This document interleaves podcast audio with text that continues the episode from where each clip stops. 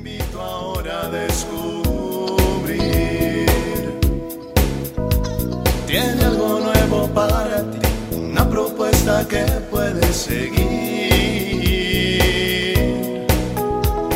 Una verdad que compartir, una nueva forma libre de vivir. Un sencillo estilo de servir, el camino hacia la santidad. Hola, qué gusto saludarte en otra cápsula de paz y bien. Te invito a que invoquemos al Espíritu Santo en estos minutos de reflexión, de paz, de encuentro con Jesús. Bueno, pues es eh, muy frecuente que uno escuche en la confesión personas que más que confesión, eh, pues traen angustias, dolores, resentimientos y hasta enojos con Dios por situaciones que han vivido o están pasando. Muchas de ellas son que no se encuentra el consuelo en la muerte de un ser querido, de un hijo, de una madre, de un padre.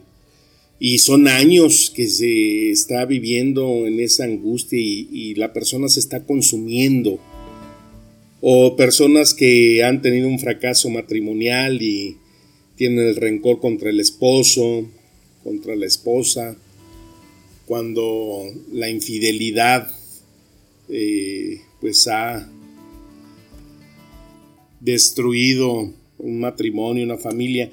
Y entonces eh, todo eso cuando no se procesa, cuando no se trabaja, pues está ahí creciendo, creciendo, creciendo y haciendo daño y daño y daño y no encontramos la salida. Y tenemos un recurso muy importante que quizás no lo hacemos y que es esa meditación bíblica, ¿no? Porque es importante meditar en, en la palabra de Dios, porque es algo que se vuelve como un bálsamo, una vitamina, una necesidad para poder salir adelante de esa situación. Entonces yo le digo a la persona, por ejemplo, alguien que perdió a un ser querido, una señora me decía, tengo más de cinco años que murió mi mamá y no acepto, la extraño muchísimo, todos los días eh, lloro, o sea, de veras ya traía unas ojeras impresionantes, la mujer parecía mapache, eh, de tanto llorar. Pero le digo, ¿cómo es posible? O sea, eh, entonces, ¿en dónde está tu fe? ¿En dónde está nuestra promesa de, vida eterna? Y todo es porque no nos acogemos a esta palabra como un bálsamo, como una medicina que se nos proporciona en nuestra fe. Entonces, eh, si nosotros empezamos a alimentar nuestro corazón, a fortalecer nuestra mente, en la fe en la que creemos, con esas palabras y esas promesas de Cristo en esta de Juan que dice, entonces Jesús le dijo, yo soy la resurrección y la vida. El que cree en mí vivirá aunque muera. Y todo el que vive y cree en mí no morirá jamás. ¿Crees esto? No manches estas palabras, medítalas, mastícalas, rumíalas. ¿Cómo no va a ser alimento? ¿Cómo no te va a dar fuerza? O esta de primera de Tesalonicenses 4:14. ¿Acaso no creemos que Jesús murió y resucitó? Así también Dios resucitará con Jesús a los que han muerto en unión con Él. O Juan 28.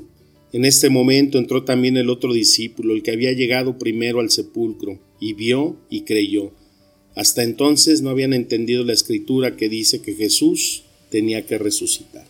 Entonces, como esto hay muchísimos textos más que nos hablan y que nos alimentan y que nos alivian y nos sanan, nos curan, porque es esa meditación bíblica la que tiene esa fuerza y ese poder.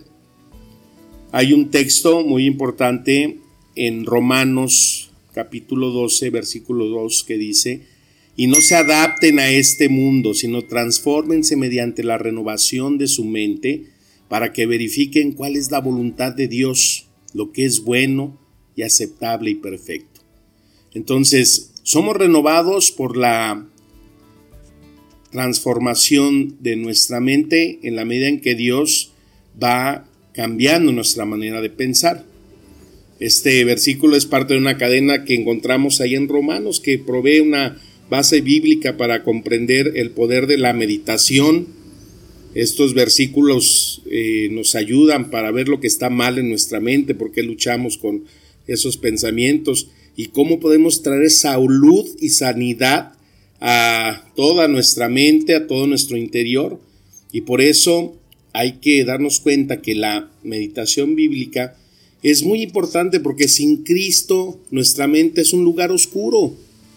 Imagínate así como, por ejemplo, ahorita aquí se fue la luz, estoy en tinieblas, nada más con la grabadora del celular. Pero imagínate en una escuela, ¿no? Una biblioteca que esté únicamente en las noches, pero no hay luna, no hay luces, todo está prohibido. Los estudiantes tienen acceso a todos los libros, escritorios, cubículos, pero tienen que realizar sus estudios en total oscuridad.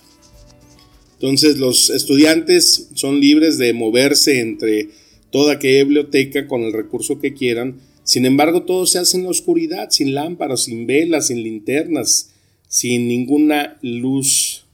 O sea, un blackout, un apagón total, ¿no? Pues esta es una imagen así, muy certera de un mundo que trata de aprender, trata de pensar, trata de meditar sin la luz de la vida de Cristo. Refiriéndose Pablo a la humanidad caída, eh, que sin Cristo nuestros pensamientos son tan oscuros como la medianoche. Dice ahí en Romanos 1:21, pues aunque conocían a Dios, no lo honraron como a Dios, ni le dieron gracias, sino que se hicieron vanos en sus razonamientos y su necio corazón fue entenebrecido. Lejos de la gracia de Dios en Cristo, pues todos nosotros como seres humanos tenemos una mente corrompida, depravada, angustiada, cerrada, retorcida. Estamos envanecidos, ¿no? A veces por ese razonamiento humano y nunca logramos conocer la verdad. Dice ahí la segunda de Timoteo 3:7. Siempre están aprendiendo, pero nunca pueden llegar al pleno conocimiento de la verdad. Entonces la única forma de cambiar tu vida es cambiando tu mente y eso requiere un señorío, un liderazgo de nuestro corazón y a través de esa meditación bíblica. Así como Dios dijo en los eh, días de Noé, eh, cada inclinación de los pensamientos del corazón, del corazón humano es solamente el mal de todo el tiempo. Ahí en Génesis 6.5 a mí está esta frase, este texto siempre me da escalofrío. Dice, el Señor vio que era mucha la maldad de los hombres en la tierra y que toda intención de los pensamientos de su corazón era solo hacer siempre el mal. Ay, Dios santo.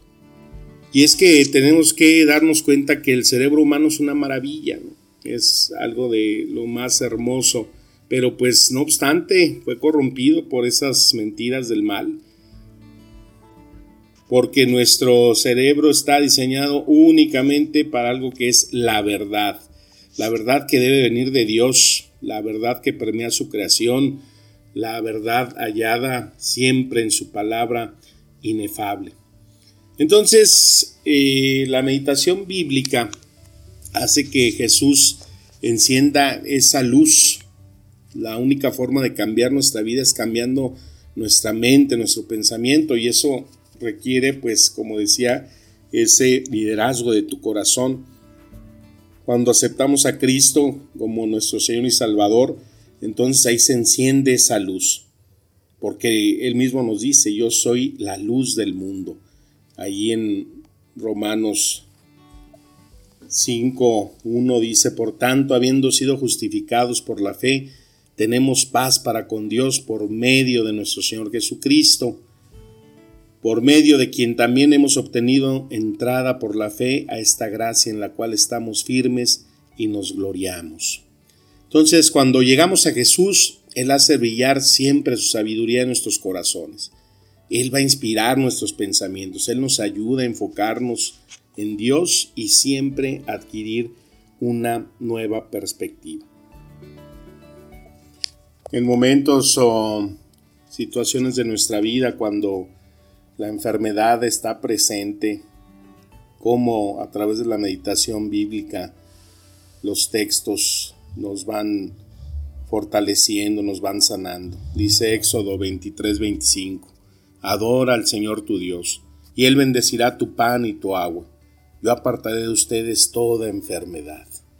Isaías 53, 4, Ciertamente Él cargó con nuestras enfermedades y soportó nuestros dolores, pero nosotros lo consideramos herido, golpeado por Dios y humillado. Mateo 18, sanen a los enfermos, resuciten a los muertos, limpien de su enfermedad a los que tienen lepra, expulsen a los demonios, lo que ustedes recibieron gratis, denlo gratuitamente. Y así podemos encontrar infinidad de recursos bíblicos para meditar, para fortalecernos, para entrar verdaderamente en esa transformación de nuestra mente que fortalezca el soplo de nuestro espíritu. Y eso pues es algo que se tiene que ir trabajando, se tiene que ir entrenando, ¿no? Porque pues aún luchamos contra las sombras. Porque incluso después de recibir a Cristo como nuestro Señor y Salvador, pues seguimos luchando con nuestros pensamientos del hombre viejo, ¿no? Las sombras oscuras están ahí como danzando en las paredes de nuestra mente. Y, y esto lo describe muy bien Pablo en Romanos 7:23. Dice, pero ve otra ley en los miembros de mi cuerpo que hace guerra contra la ley de mi mente y me hace prisionero de la ley del pecado que está en mis miembros. Pues ahí está la, la parte humana, ¿no? Ahí nos podemos relacionar fácilmente con esa confesión de Pablo. Ese es el testimonio universal de cada creyente. Entonces podemos ser seguidores de Cristo por muchos años, pero pues ahí luchamos con nuestros pensamientos ansiosos, codiciosos, lujuriosos, resentidos, ¿no? Cuando estamos temerosos, cuando o estamos airados o estamos deprimidos, pues es el proceso del crecimiento espiritual y ahí incluye pues incrementar como ese voltaje de luz que necesitamos para que brille nuestro corazón, nuestra mente y eso pues únicamente viene del Señor, de su palabra que nos alimenta, que, que nos sostiene pues Dios dijo, de las tinieblas resplandecerá la luz. Es el que ha resplandecido nuestros corazones para la iluminación del conocimiento de la gloria de Dios en el rostro de Cristo. Nos dice 2 Colosense capítulo 4 versículo 6. Entonces, para ayudarnos con este incremento de voltaje espiritual, pues tenemos al mero maestro, ¿no? El maestro electricista a nuestro amado Espíritu Santo. Pues Él es el que comprende ese cableado de nuestra mente. Sabe cuando las líneas ya se saturaron, cuando estamos, a veces se nos están quemando los fusibles, ¿no? O quizás ya, ya lo hemos hecho. O se da cuenta que nuestra energía está agotada, nuestras emociones entran en corto y pues nos tienen en la lona. Él es el único de cambiar esa corriente de negativismo en positivismo. Y todo esto te lo recomiendo que lo leas en un capítulo que es uno de los más poderosos de la Biblia, que es el capítulo 8 del libro de Romanos. Aquí aprendemos cómo el Espíritu Santo siempre toma la redención de Cristo y la usa para cablear nuevamente nuestro corazón, pero con la verdad bíblica. El Espíritu nos fundamenta en la palabra. Él es el gran transformador. Dice Romanos 8, versículos 5 y 6, porque los que viven conforme a la carne ponen la mente en las cosas de la carne, pero los que viven conforme al Espíritu en las cosas del Espíritu. Porque la mente puesta en la carne es muerte, pero la mente puesta en el Espíritu es vida y paz. Por eso siempre despedimos la cápsula diciendo que en la palabra de Dios nos administre espíritu y vida. Entonces, si todos los días tenemos esta meditación bíblica, vamos a ser transformados. Dios va a renovar nuestra mente porque la meditación ayuda y sana la mente mientras apuntale el alma, porque nos disminuye la ansiedad, reduce el estrés y sobre todo nos genera paz.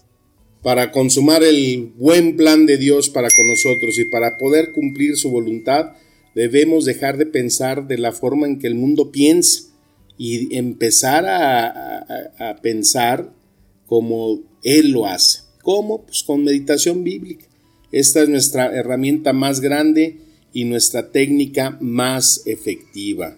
Mientras meditamos, Dios guía, transforma nuestros pensamientos, nos ayuda a procesar dolores, tristezas y nos capacita para absorber la maravilla de su grandeza. Él ha planeado todo esto para nuestra vida. Él es el que a través de su palabra hará siempre maravillas en nosotros.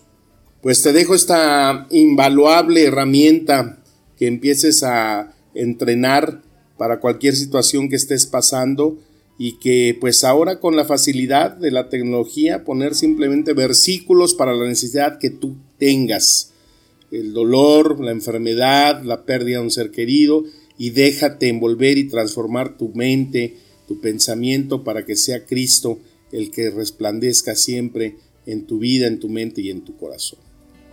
Pues que las palabras nos sigan administrando espíritu vida. Te mando un fuerte abrazo. Mi deseo con siempre de paz y bien. Cuídate mucho. Amén.